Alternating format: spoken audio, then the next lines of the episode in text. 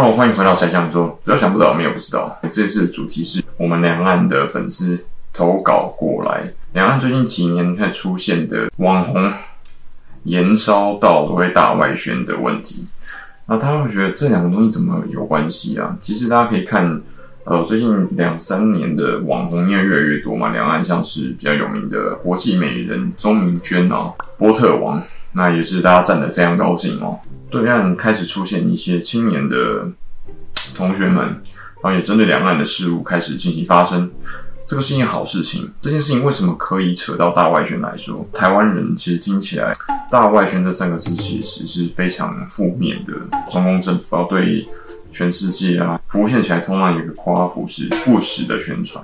其实大外宣并不是只有中共政府在做，连中华民国政府都在进行啊。你忘记我们现在在做口罩外交了吗？对不对？口罩外交其实也是其中的一个宣传的方式。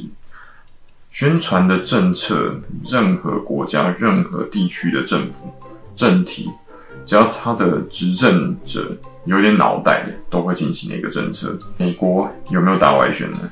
你觉得没有吗？每一天我们在看的好莱坞片子里面，不是全部都是打外宣吗？在在的都是美国的价值输出嘛？先遑论它是好是坏，先不做下定论，因为这个是几乎每一个政府都在做的事情，所以它只有做得好跟做得坏之分。比如说它的效果好或不好，那很明显的我们看得出来嘛。美国的大外宣做得好不好呢？当然好啊，非常好啊，它就是永世故乡。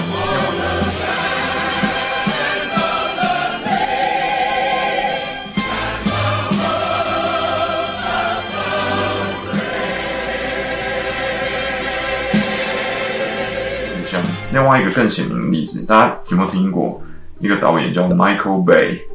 那他最近有一个片子上了，叫做《绝地战警》，就是 Bad Boys，是最近出的 Bad Boys for Life。Michael Bay 他在闽南话其实有一个不好听的昵称叫 Michael Bay，最擅长爆破、飞车冲撞，最后翻滚。Yeah, we probably could use the warm-up mission. 在外加各种的。美国军队、航空母舰、驱逐舰啊，什么海军啊、空军啊，这全部他最爱的东西。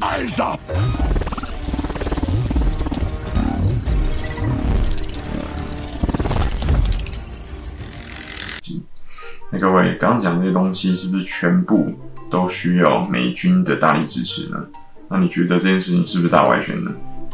它一样是一个政府的宣传呢，很多人都。在私信的时候跟我讲，他觉得这个东西是大外宣啊，然后那个网红被操作啦。我相信各位粉丝都非常聪明嘛，有粉丝也寄给我看这个两岸青年说，其实也不错啦。有对岸的同学，然后甚至还包含了呃一个是台商的子弟叫做大 J，他自己在 B 站有频道，大家可以看。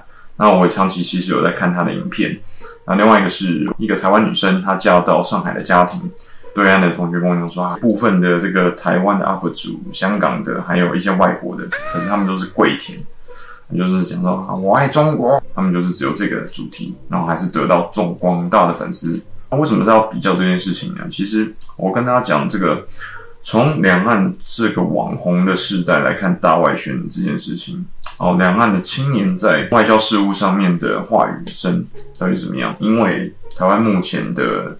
价值是比较所谓西方的普世价值主流，第一世界就是所谓西方传统的这些强国，他们的主流文化所完全接受，所以基本上无缝接轨。那也因此呢，台方是很大幅幅度的增幅了。那增这边增幅的话，那另外一边是什么样？那当然就是减弱了嘛。因为我们的声量远大于他们呢，很多对岸的同学都过来跟我说，为什么我们讲的台湾、香港、欧洲、美国人都不听我们在讲什么？他们好像就是啊，你就是你就不符合民主，你就不符合自由，你就不符合的，变相去压制了对岸的声音。但现在呢，大陆的年轻时代，九零后、九五后、零零后也开始急起直追，就如同两岸青年说，这样的频道跟主题的节目越来越多了，海归的。什么零零后啊，一个很漂亮的女生，她说她是，她说她是老阿姨了。那这个女生的所有节目就是专门只有一个目的，就专门在酸网红钟明轩国际美人啊。你好，钟明轩，今天呢，我想来跟你聊聊天。然后在骂他，因为他说了这个新冠病毒，他是直接用武汉病毒来冠名。他跟钟明轩的这个论战，其实之前校长做过类似的事情，一来一往。两岸青年说跟钟明轩两个在做的这件事情，其实意义并不大。这是我深刻自己做完之后的体验。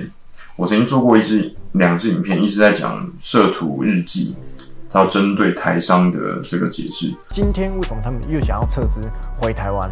那他们就是说，他们有一个共同的理念，就是我赚中国的钱回来台独就是爽。其实我很不认同的，因为他其实部分的隐瞒了很多台商在政治立场，他可能讲了部分的事实，但是并非全部的事实。他可能只讲了百分之十、百分之十五，但是剩下的百分之。九十到八十五，他是没有讲到的，所以我特别拍了一支影片来讲他。另外一次是他完全很偏颇的去攻击了台北很弱啊。实际上我们都知道嘛，你看一个城市的时候，无论是它是北上广深、重庆、成都，或是等之类的一线、二线的这些城市，杭州都一样，你不可能用单一的一个面向，然后五天我去那边，我就非常了解。我到现在都不敢讲说我在上海住五年哦，我到现在还不敢讲说我很了解上海。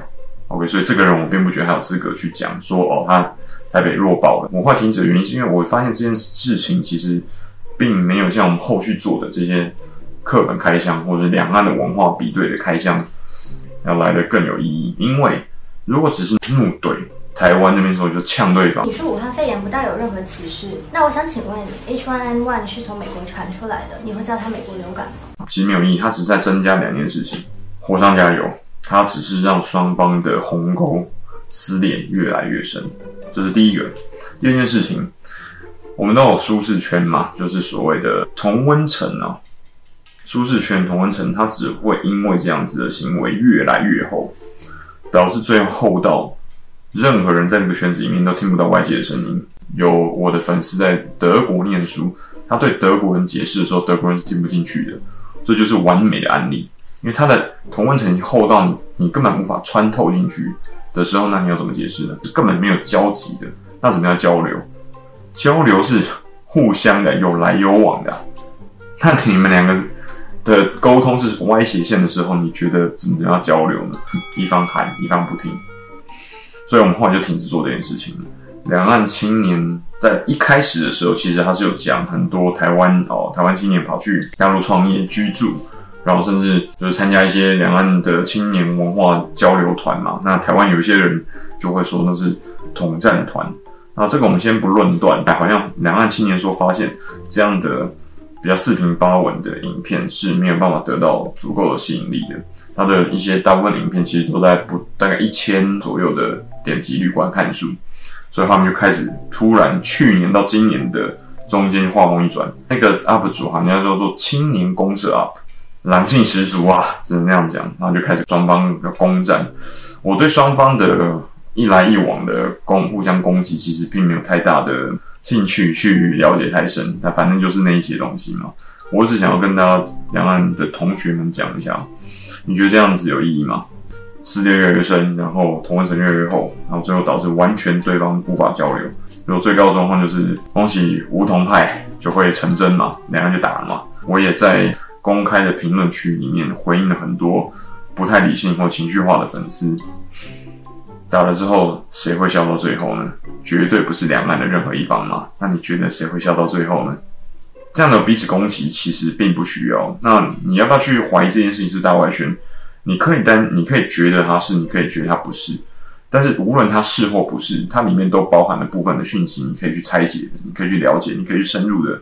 去透过这些资讯去了解对岸到底发生什么事情，无论是陆方了解台方，或者台方了解陆方，都一样，也是一串窗子。如果你不清楚，你不确定，那请来看陈向宇说更多的好公民的频道。我相信我们在做这些两岸的交流影片的时候，尤其是课本的拆箱，就在做一件事情，解决疑问跟迷思。举例，对岸有很多说哦，这个你们就是因为教材啊，台独的，然后所以教出来这么多独派的。年轻人已经拆给你看了，没有啊？不是说唯物辩证法吗？那你的辩证到哪里去了呢？没有啊，我没有看到你的辩证啊。我们真的有捏造事实的话，一定向你道歉。但如果没有的话，那你是不是向我们道歉呢？所以这些东西都是我们希望透过我们的影片来做的，而不是说就是这样你来我往的彼此互相攻击来攻击去，就是浪费生命而已。生命要浪费在美好的事物上，而彼此攻击绝对不是一件美好的事物。言尽于此，那记得帮我们看完三十秒的广告哦。OK，希望各位同学通过这一支影片呢，可以看到两岸青年说、波特王，还有国际美人聪明轩，各式各样不同的网红跟名人。你可以透过这些人获得一些资讯上面的意义，而不是看完热闹之后就结束，拍拍屁股回家准备吃饭睡觉。那样其实是某程度的就浪费嘛，对不对？它就变成一种 APP 的奶头乐，这是我们最不希望发生的，这也是我们频道极力希望避免各位粉丝在脑海里面发生的事情。OK，今天呢讲的主题是第一次我用呃两岸的粉丝给我的。这个意见跟统整之后的资讯来做一一集影片。那如果你有什么其他的方向跟主题想要了解，希望我们拍影片给你看的话，记得帮我们看完广告，来给我们多一点支持跟鼓励预算，让我们能够做出来更多你想要看的影片跟主题。OK，谢谢大家，下次影片很快再见，才向你说拜拜。喜欢我们的频道吗？按赞、订阅、分享。小铃铛开起来哟！